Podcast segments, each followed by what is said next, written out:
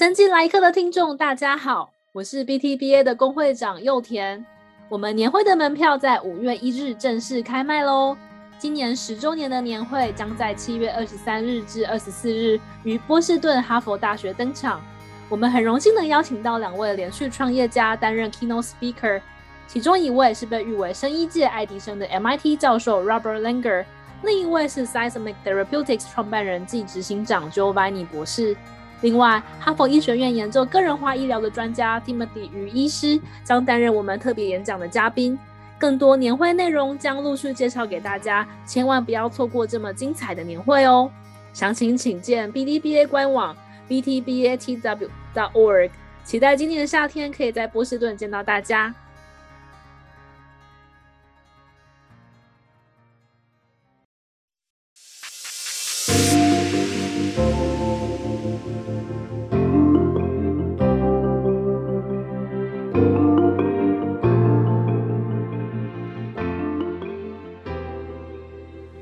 位听众朋友们，大家好，欢迎回到 BTBA Podcast《生技来客》第二季。我是 Evon 孟宪维，目前是 Johnson & Johnson 的 Principal Scientist，致力于 Biotherapeutics 的新药研究与开发。今天，让我们一起继续来收听曾宪荣教授的学者创业访谈，揪出血液中癌细胞的奈米魔鬼毡下集节目。那在上集的内容中呢，我们访问到了来自加州大学洛杉矶分校 UCLA 医学院药理系担任教授的曾宪荣博士，来分享他如何带领研究团队在癌症与其他疾病检测上，利用奈米技术来做临床上的早期诊断与开发。我们也听到了许多曾老师的经验以及人生故事分享。一路以来扎实的学术训练，并在美国教职生涯一路上遇到许许多多的贵人相助，并用超高标准要求自己，让自己准备好，能随时抓住不知何时会降临的人生契机。大家好，我是 Erica 蔡佩珊，目前在 Indiana Biosciences Research Institute 担任 Principal Investigator 的工作。曾老师在上一集跟我们的听众分享了他人生的血泪的故事，在这一集的节目里，老师会继续的跟我们分享成立公司的契机，校园走到产业界，老师又遇到了多少的冒险故事呢？他是如何一步步的破解难题？让我们一起来收听今天的节目。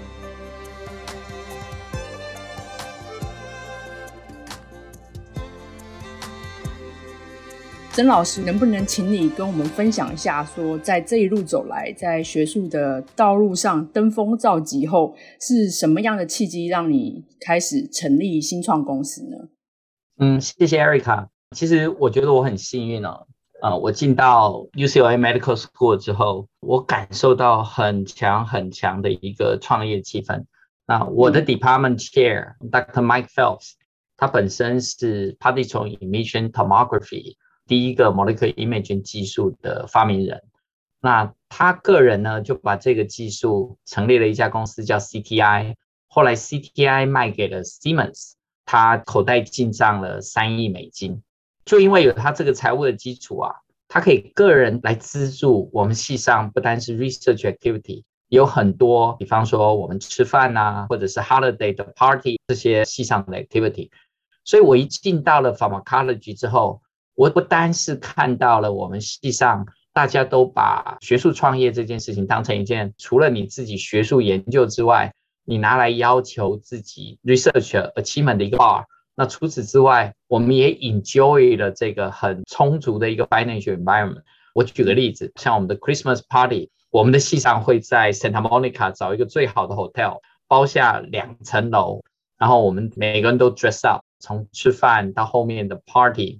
基本上就 have fun 到天亮，那这样子的一个 work hard play hard 的一个 philosophy，我个人认为其实很多是受益于我们这个 chair，他把他的 financial 的 success 把它投射到了我们 department 的 management，那同时也鼓舞了很多的 faculty，那我们都认为 academic 的 entrepreneurship 事实上是非常重要的一个 component 在我们的 research 里面。嗯。 那老师，你刚刚提到说 UCLA Medical School 这个环境，这个 philosophy 是非常特别的。对你而言，有什么样的特别的例子想要跟我们的听众来分享的吗？呃，其实我们 UCLA 在过去三十年吧，整个 cancer 的 therapeutic 的 development 上面，那有很多很成功学者创业的故事。我就直接来举三个例子。我第一个例子讲的是黄金祥教授 Patrick Song s o n g。他是广东台山人，那很早呢，他的 family 就移民了南非。他在一九八三年 join UCLA Surgery Department，那他原本 work on 的 pancreas transplantation 就是胰脏移植非常先进的 surgery 的 technique。后来在一九九七年成立了他的公司，在这个公司里面呢，发展了第一个 nanoparticle 纳米粒子的 drug，叫做 abroxan Abraxane。啊，这家公司的名字叫做 Abraxis Bioscience。啊，这个药它了不起的地方呢，就是它解决了紫杉醇在溶液里面非常低的溶解度的问题，所以它没办法做成制剂打到血液里面。那他就用这个 Albumin 跟 Taxol 一起做 co-formulation，所以它造了这个 Abraxis Cancer Therapy 的 drug。他在二零一零年把这个 drug 卖给 Celgene。总共价钱是三个 billion US dollars。那曾经呃，Patrick 是我们呃洛杉矶的第一首富啊哈。那他几个比较有名的故事是，除了他买了百分之五 Los Angeles Lakers 的股份，那另外他现在也是 LA Times 的老板，所以他的影响非常非常的大。我第二个 example 我要举的例子是我们前 Department of Urology 的 Chair，他名字叫做 Eric Baldigren。那 Eric Baldigren 应该是 biotech 界 faculty 的 celebrity，他的公司 Kite Pharma 成立于二零零九年，在前一阵子被 Gilead Sciences 啊给 acquired 掉 for the price of eleven point nine billion US dollars。那他最近的新的 business venture 叫做 Allogene Therapeutics，在 San Francisco，那也是非常成功的 IPO。那 Allogene 现在是世界上 leading 的 cell therapy 的公司。 是一个 super scale 的 success。那我第三个 example 我要讲的是呃、uh,，Professor Mike Jiang，他是我们 chemistry department 的 faculty。那我当年在当 postdoc 的时候，其实跟 Mike 我们有非常多的机会一起聊天啊，他也是非常 approachable 的一个 faculty member。Mike 在五十五岁的时候呢，也就是大概十七年前，他跟他的太太有一个 conversation。 他太太 challenge 他一个问题，就是说，你希望你这辈子都还在做一模一样的事情吗？然后他那个时候真的深入的思考了一下，让他决定 to do something different。然后把他原本一个合成化学的 lab 转换成一个药物化学的 lab。哦，我想大概就在两三年内，他们获得了巨大的成功，在他的实验室 create 连续三个非常成功的 prostate cancer androgen receptor signaling inhibitor。那这个成功导致后来他的几家公司连续被 acquire。第一个药叫 enzalutamide，光第一个药就为 UCLA 带进十一点四个 billion US dollars。那我为什么举这三个例子呢？其实这三个例子呢，represent 两个非常有趣的做 academic entrepreneurship 的方法。前面两个例子，Patrick Songshong 跟 Eric Baldigren 是他们自己当公司的 CEO，run 这两家公司。然后得到巨大的成功，巨大的 financial reward。Mike John 也成立了公司。那他成立公司之后呢，他还有 professional manager 来 run 他的公司，所以是 less hassle 啊。但是相对来说哈，没有那么的 financially rewarded。就是成立公司两个主要的 mechanism，那你自己可以去 run，你也可以请 professional manager 来 run。两个 mechanism 各自有各自的好处，啊，也各自有各自不同的 challenge。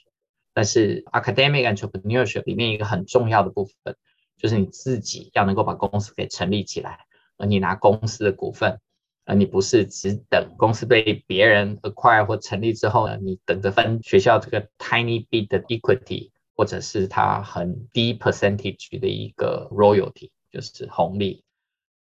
那老师可不可以请你？介绍一下您自己在 UCLA Lab 的主要研究方向和开公司后的产品的研发方向的延伸为何呢？好，谢谢 Erica。我的 background 跟 training 是有机合成。那我 postdoc training 呢，有一些 device fabrication，就是制造晶片的一些背景。那在这两个背景交错下面，我进到 UCLA Medical School 之后呢，刚好遇到一个契机，是 NCI National Cancer Institute 它成立 Nanotechnology Initiative。那在刚进去 Nanotechnology Initiative 的时候，其实我们事实上不太知道我们想要干什么。在很多的契机下面，我们开始发展纳米材料 （nanomaterial） 啊，不同于其他人用 nanomaterial，有人比方说他在帮助细胞成长，用这个 nanomaterial 来 mimic extracellular matrix，就是细胞附着的 substrate。我们的 focus 就基本上我们在想用这些纳米材料。来 facilitate cell sorting 细胞的提取或者是纯化的工作，这就导致了我们后来发展了一个叫做纳米魔鬼毡的技术。我们的想法其实很简单，我们可以把纳米毛装到细胞捕捉的界面上面。那因为细胞本身呢也有一些 microvilli，所以细胞是长毛发，它这些毛发大概是一百纳米左右的粗度。所以我们在想说，如果说我们也把我们细胞捕捉的 substrate 或者是表面也装上纳米毛，那我们这纳米毛对纳米毛的 interaction 是不是就有点像是魔鬼毡的功能？啊，顺着这个 National Cancer Institute Nanotechnology Initiative 的 funding 的 support 下面，我们其实很幸运，在过去的十年一直都有很充裕的 NIH 的 funding。啊，在过去十年一直到最近，我们的 research 也慢慢到了一个比较高的水准，能够 hire 更多的人。那就是在这些经费的 support，还有很好的人才的资助下面，我们不但把纳米魔鬼毡的技术在好几种不同肿瘤上面得到了比较完整的 proof concept 的 test，那到后面我们也 run 了很多中小规模的临床 study，这些就基本上给了我们很大的勇气。赶出去把它给 commercialize 啊，那希望在商业上面得到很大的 success。我们的公司在二零一二年成立，成立的基础上是基于很多 angel investor support，那基本上这些都是所谓的 friend and families，他们用自己私人的 funding 来 support 我们公司。我没有记错的话，我们应该 raise 六个 million US dollars，那再加上三个 million US dollars 的 SBIR funding。所以这家公司理论上应该是可以 run 得很好，那但是后面遇到了两个比较大的问题。第一就是经验不足，我一直强调就是说不要把 company 的 money 拿来当 research。我们资金投到了一个非常 high risk，就是说 high risk high reward opportunity，但这个 high risk high reward opportunity 因为 reproducibility 不好的缘故，所以我们并没有获得 commercial operation 上面的成功。另外一个很大的问题就是。我们这个技术 require fresh blood，那 fresh blood sample 取得上面有一个很大的困难。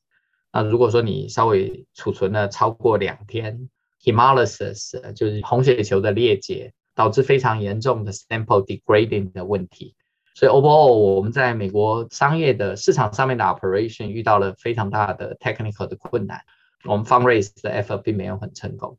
所以这个技术后来就寄转到中国的一家公司做 partnership，那现在就在中国，希望经由一个市场运作的方法，能够把它 push 到 market 上面去。我们的研究的方向其实也没有中断，我们同步在 explore 这些纳米魔鬼毡在植入性胎盘的检查，它的 mechanism 也有点类似，癌细胞它会脱落嘛，as a result of cancer metastasis。植入性胎盘就是胎盘长到一个程度，它不知道停下来，它继续穿越了子宫的肌层，导致产后可能会有大出血的问题。所以我们发现一个很有趣的现象，就是在早期的孕期，实际上在第一孕期，如果这个母亲有植入性胎盘的问题，我们就可以在母亲的血里面很早的侦测到这些 trophoblast，而且当这些滋养层细胞 trophoblast cell 出现的时候，它们是以 cluster 出现。所以这个 scientifically 本身就是一个很 unique 的一个 phenotype。那现在这个植入性胎盘 early diagnosis 的技术，有好几家美国公司也来问。那我们现在就是不止跟我们中国原本的 operation 在谈，那也在试着同步 explore，看看在美国有没有机会跟一些大的公司来一起，把这样子的一个纳米魔鬼毡在植入性胎盘检测方面的应用推到临床上面去，然后推到市场上面去。那老师刚刚跟我们讲了，在第一家公司的时候遇到一些困难的地方，在经营方面。那老师可不可以也跟我们听众分享一下，开公司如何去克服害怕失败的这种心态？那如果说真的在自己的事业上或者开公司的路程上有失败的状况，要如何再站起来呢？呃，我想第一件事情我要提到的是 academic entrepreneurship。如果你不开始，你永远不知道教授创业本身是怎么一回事，所以你必须开始，对不对？那如果你很幸运，或者是你非常的有能力，你第一次就可以成功，啊，这是很好的事情。但是我觉得过程其实有时候是比结果要重要的。我为什么说过程很重要呢？因为在这个过程中，你会 acquire 很多不同的能力，你会认识很多不同的人，那当然你也会犯错。那你就会从这个犯错的过程中呢，acquire 很多的 experience。用我自己的经验，academic entrepreneurship 一旦开始，应该你会很难停下来，因为此处不开花，另外的地方自然会有另外的结果会不断迸发出来。因为我们自己的 research laboratory 是不断的在产生新的发现，也一直都会有新的技术，exciting 的技术出来。不成功的一个 business venture。你可能花了很多时间，你在中间的过程中你会很累。我记得我那个时候就 travel along 啊，因为要做 fundraise 嘛，要去哦跟不同的 partner 谈。我记得我一年有超过十一次 travel，也就是说平均我每一个月会飞到太平洋的另外一端去啊。那时候是极度的辛苦，然后也极度的疲惫。但是我觉得我换到的一个很好的经验，就是在这个第一次的 business venture 下面，我知道。怎么样把公司 get off the ground？那很多的技术在 commercial translation 中，它最大的困难是什么？那我们也知道，很成功的第一轮的 fundraise 之后，你必须用你 continuous 的 progress 来 secure 你第二轮的 funding。那所以你的时间、你的 milestone 的 setting，那每一个都是必须要扣得很紧的。我想这些经验对我现在如果有一个新的 venture。我想相对来说，我们的 knowledge 会比较成熟，我也会知道哪里我可以得到最 appropriate 的 help。我相当同意，我觉得 nothing is wasted。我觉得不论是成功或失败的经验，都会成为我们下一次尝试的重要的养分啊、因为那个经验是不可被取代的。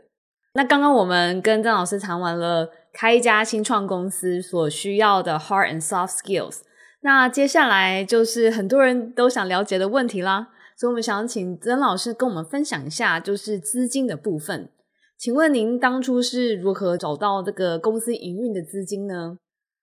我觉得我比较幸运，那当然可能也跟这个 brand name 有关系嘛。我们毕竟从 UCLA 出来，所以很多人对我们 UCLA 的 faculty 还是比较 trust。所以我当初找我的 angel round 就是 seed money，那六 million US dollars。我觉得我其实没有找得很辛苦，但是花钱在 make progress 然后 hit milestone 的地方，我觉得我们有很大的落差。那当然，当年我们也犯了很多 legal 上面的错误，就是说我们有一个很专业的法律团队在那个地方帮我把每一个我 sign 的 document，我要做 material transfer agreement，呃 confidential agreement，我每一个 contract，我资金进来的时候我的 stock purchase agreement，这些所有需要 legal 上面的 support。我们当初为了省钱，没有找最好的律师。那我们现在回头看，能够再做一次的话，我们相信我们会做得更好。我必须说，真正的 challenge，我个人认为啦，在 startup 方面，我觉得应该是从 C RUN 往 A 轮，Serial A、Serial B 正式去找资金的时候，那个时候我认为应该是比较大的 challenge。我现在常常有时候也帮 VC 做 case review，就做 external 的 consulting。我个人的理解啊，一般的 VC 公司他们在看 case 的时候，那第一件事情他们认为 team 最重要。那当然，你 UCLA faculty 或者是你 Harvard、MIT 好学校的 faculty，那人家对你相对会比较有信心一点。这是你的 academic 的 pedigree 啊，你有没有 management？你有没有好的 CEO 的人选？你有没有好的 operating officer 的人选？你有没有好的 legal team 在帮你 secure 这所有的 corporate 的 document？你有没有好的 IP team，这个 intellectual property management 或 portfolio 的 lawyer 来帮你看这些部分？你有没有好的 financial officer 在帮你做财务的 projection 跟规划？你有没有好的 regulatory 的人？ 所以 team together 是 VC 在做 Series A、Series B evaluation，那我就认为是 funding 最主要的一个 bottleneck。那 VC 第二个重视的是你的 capital structure。有时候 investor money，他来看你就谁投你，会决定其他人要不要进来跟投。所以你 raise fund 的，如果说都是从一些比较不是 high profile 的 investor。有时候对一些 high profile in investor 在后面的 stage，有时候会有一个排挤效应 （repetitive effect）。所以你怎么样一开始你就能够找到最好的 VC team 来投你？那我觉得这是非常重要的。那我们常常以为我们的 technology 或我们的 science 是最重要的，事实上在 evaluation 的过程中是列为第三位的。他们的想法是说，technology 很重要，但是不是最重要的。他们比较重视 team 跟 capital structure。所以你在拿到种子人资金的时候，怎么样把你的 team put together，把你的 capital structure 做对，然后慢慢可以邀集到最好的 VC 来投你。这一步一步下去，你就会有一个正向循环。你可能要慢或者做一千个决定，这一千个决定都做对的决定，那你公司的成功几率就会非常高。像我的第一家公司，我的一千个决定，可能每做一个都有一点点的瑕疵，就是不是那么好。By the end, when you add it up together，那就决定你公司是绝对的成功，或者是相对的失败。啊，谢谢老师刚刚的 comment。那除了资金方面以外，不知道老师你可不可以就资源方面做一些分享？学校的 Tech Transfer Office。或者是 VC firm investor 那边，不知道他们有没有提供哪一些资源，例如像是 mentorship 或是 guidance，来协助在学校的老师来执行学者创业这件事情呢？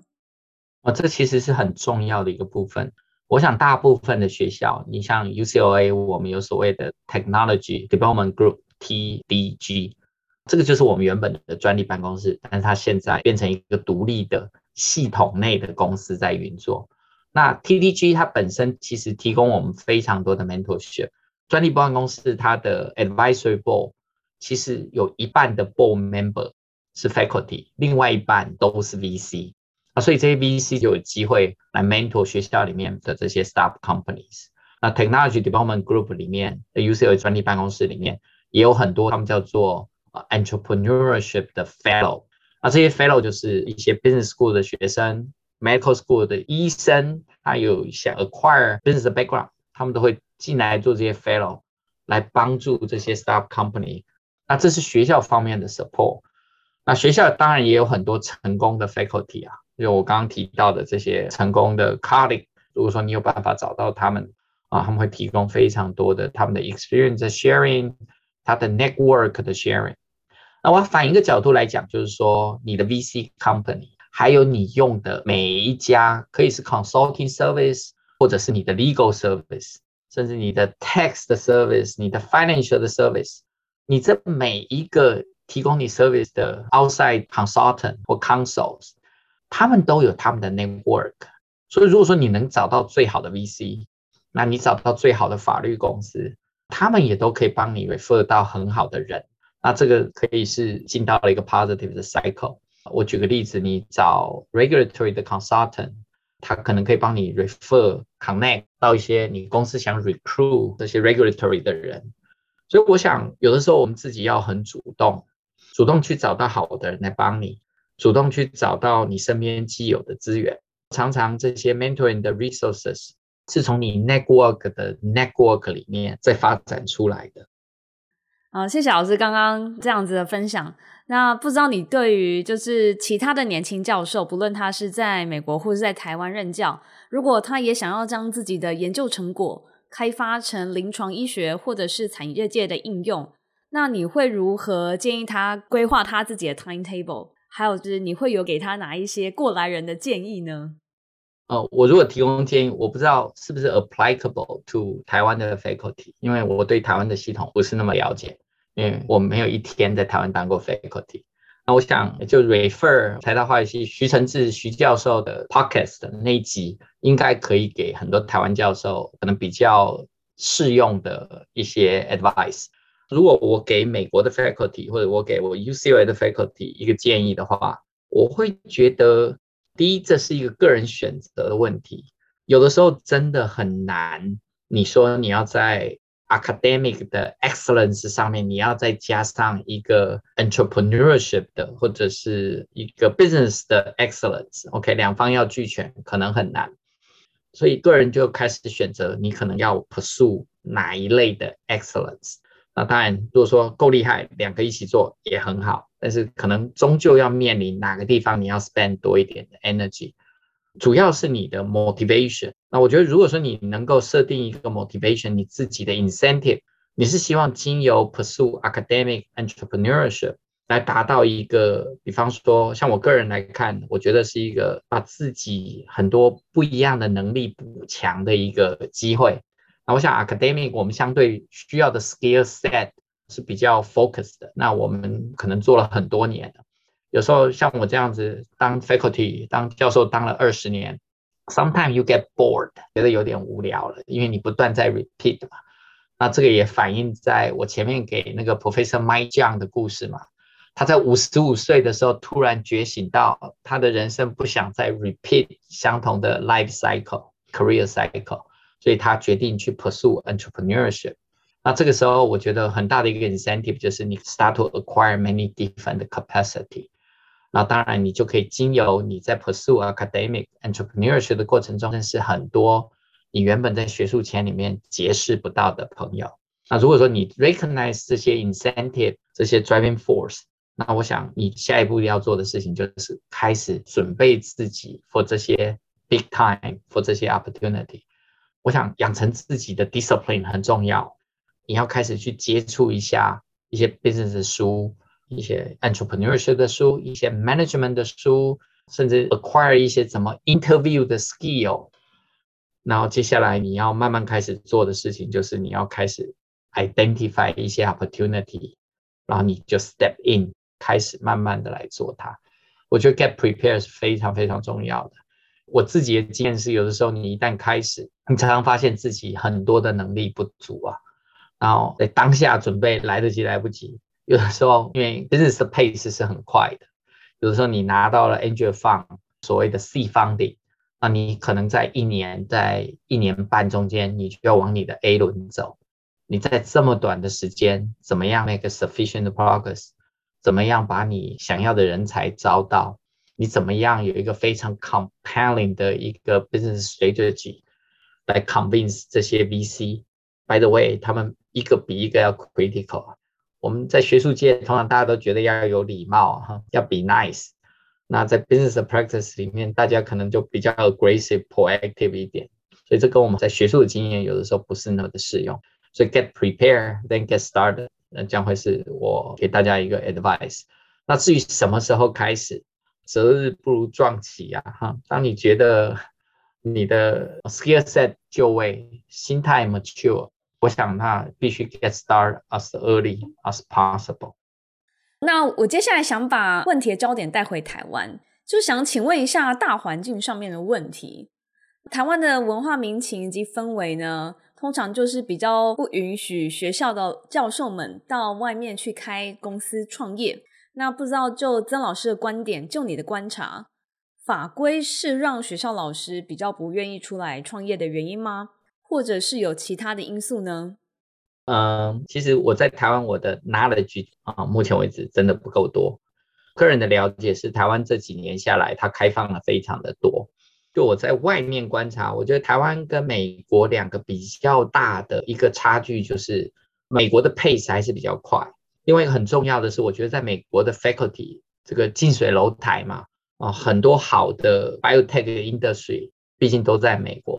我觉得在美国的教授，我们就有这个先天的优势，常常能够知道一些第一手的消息啊。我们比方说 trading rumor with Evan，我们就知道哈，现在这个大公司它的 focus 是什么啊？那我们可以看到身边成功的 faculty，它在哪些 business 上面。Unmet 的 need 是什么？那他们切入的点是什么？那我们有非常充裕的资金，拿到 C funding，在美国通常都不是太大的问题。我相信我会听到很多 complaint，台湾的 faculty 可能跟我说，哪有那么容易？唯一的建议，台湾的教授应该可以 take advantage of 很多美国的 network，就加强跟美国一些不管是 academic society 的交流，或者是 biotech society 的交流。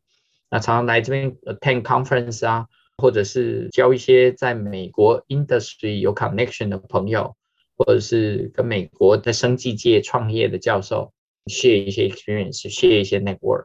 那我想，这个将会是我给台湾教授的一个 advice。嗯哼，那老师，你觉得台湾的生技产业它的优势有哪些？还有就是说，你觉得有哪一些地方可以做得更好的呢？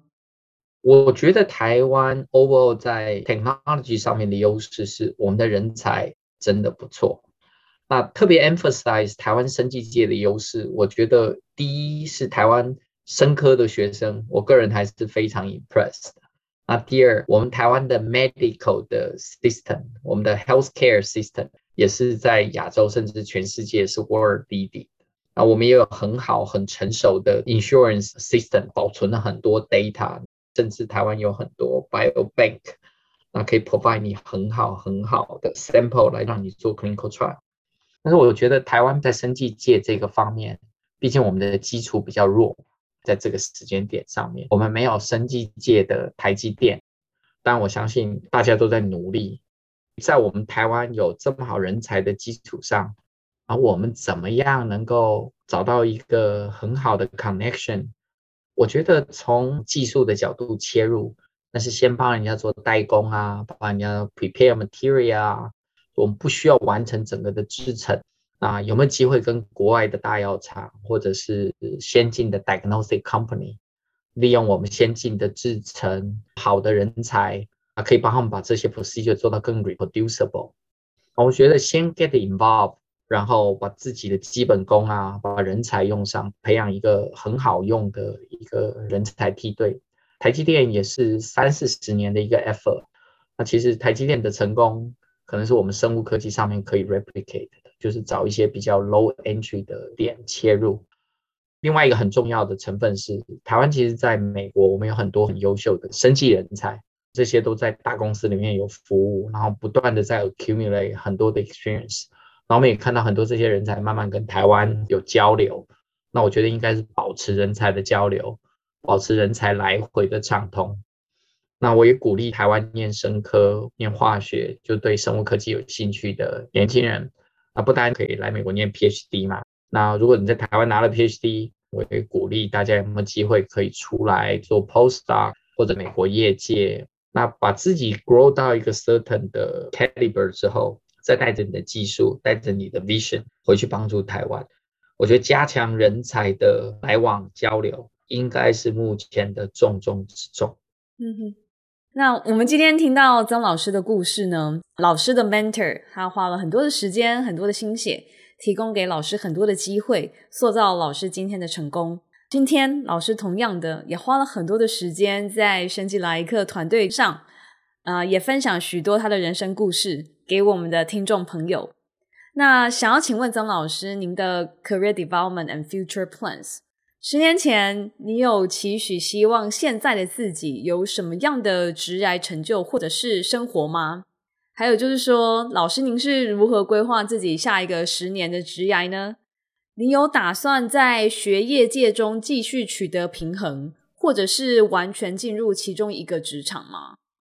啊，地方这个是大哉问啊哈哈哈！Believe or not，OK，、我每天都在问我自己这种问题。那我上次有跟大家讲，就是说我现在面临中年危机啊，那所以开始要求自己早一点起床，就用那个早起的时间，能够仔细 revisit 这些问题啊。在我现在五十一岁的年纪，我现在的答案是这样子。我觉得第一，我大概只剩我最后精华的十年，不管是在学术或者是在 biotech 的 venture 上面，就说我会有最好的能量。所以，我希望把这十年要好好用。那我第二个体会是，我可能很难在学术跟 business 上面两边都可以兼顾，势必我要取一方，要 put more emphasis。那我目前为止，我个人比较倾向，可能我 business 方面要多一点点，因为你说当教授当二十年哦，你真的会有点 get bored，就是你的生活作息都一样了，你看的人每天都一样。所以我想，可能我会在 business 上面多花一点点时间，然后开始培养一下，或者开始 explore 一下我不同的能力。我就举一个最近的例子，我在做一个新的 business plan，我发现我的 business plan 的初稿已经被打回来三次了。原来发现我都还在 talk academic language。啊，我没有所谓的 business language，那我这个我就有点恐慌啊。诶，我以为我自己有那个 capacity，但是我自己把我自己 stereotype，就是我希望能够慢慢的能够跳脱我这个学者的这个 stereotype，我能够 explore 不同的能力，不然我就要这样老去了。所以这是一个很大生涯上面的 crisis 啊。那当然，希望经有这样的转变，我们有机会能够把我们的技术带出去，成立一个成功的公司，然后慢慢的，那不管是带着年轻人出来，或者是跟其他的 professional manager 一起 explore 不同的能力，那这是我现在对我自己下面十年的一个 expectation。那今天最后呢，要再感谢一下曾老师，老师在上一集节目跟这一集节目。花了非常多时间跟听众分享他的经验跟见解，这应该也是我们生计来客在两季的节目里面唯一一位来宾分享两集节目还这么精彩，真的没错。对，真的非常感谢老师花这么多时间给我们听众。那最后想请问老师说，还有什么话想要跟在台湾或是在海外打拼奋斗的台湾生计人？或者是说有心想要回台学界业界贡献的海外学子，有什么话还想说的呢？嗯，我想我们在学术界人其实还蛮多的。第一件事情，我是 encourage 我们在美国的 faculty，还有跟台湾的 faculty，大家多交流、多对话，然后不单分享你对未来 biotech 走向的一些 insight，那包括分享你的 network，那两边来往的时候互相接待，嗯、那我觉得要。多接待，自然就有多 dialogue 嘛。那，第二，我是觉得有没有可能，我们把这些学术建起来的 network branch 到两个方向？一个，我知道台湾政府，呃，尤其科技部的我们这些长官啊，都很有心，希望能够呃帮助台湾的产业能够走向全世界。那怎么样借由我们 faculty 的圈子，然后我们在美国业界的圈子？我没有看到一个比较有效，除了我们现在这个 BTBA 各地的 Taiwanese Biotech 的 Association 啊，来四处做这些 interaction，我没有办法做到更 integrate、更 sharing、更 interactive 的一个平台，啊，把大家能量给 capitalize。那我把人替了，对不对？那大家有到洛杉矶都欢迎来我们这边聊天哈。我看到我身边有当然有很多前辈啊，包括我有很好的大哥叶炳阳大哥，从 Amgen，他之前回到台康，那最近他刚接了全新医药的 President。没错，全新医药就是我们生技来客第一季访问的周慧全博士所掌管的公司。对，没错，我觉得像这种很 positive example 这种 activity，大家来 share，然后叶大哥他是非常 willing to share 的人。我觉得我们先把我们的 network 做得更强大吧，information sharing 更强大，那那个就会 initiate 很多好的 opportunity down the road。好，那今天的节目呢就到了尾声，我们再次的感谢曾老师跟我们分享这么多。那生机来客会在每个月的一号及十五号更新节目，大家可以在 Apple Podcast、Google Podcast、Spotify、声浪任何你可以听到 podcast 的平台上找到生机来客。欢迎大家定期收听并开启订阅的小铃铛，以及分享我们的节目给你身边所有的朋友哦。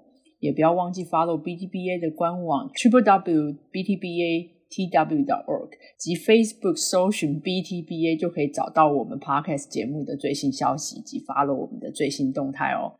如果你还想要了解生技产业的职位介绍，或对美国生技产业的面向有所更多的了解，也欢迎跟我们联系。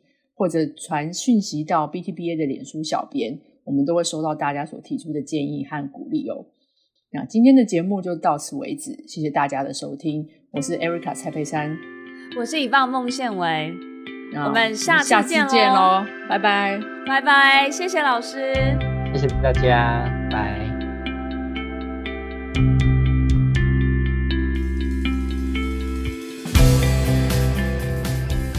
生技来一课 Moments in Biotech 第二季由 BTBA Boston Taiwanese Biotechnology Association 制作。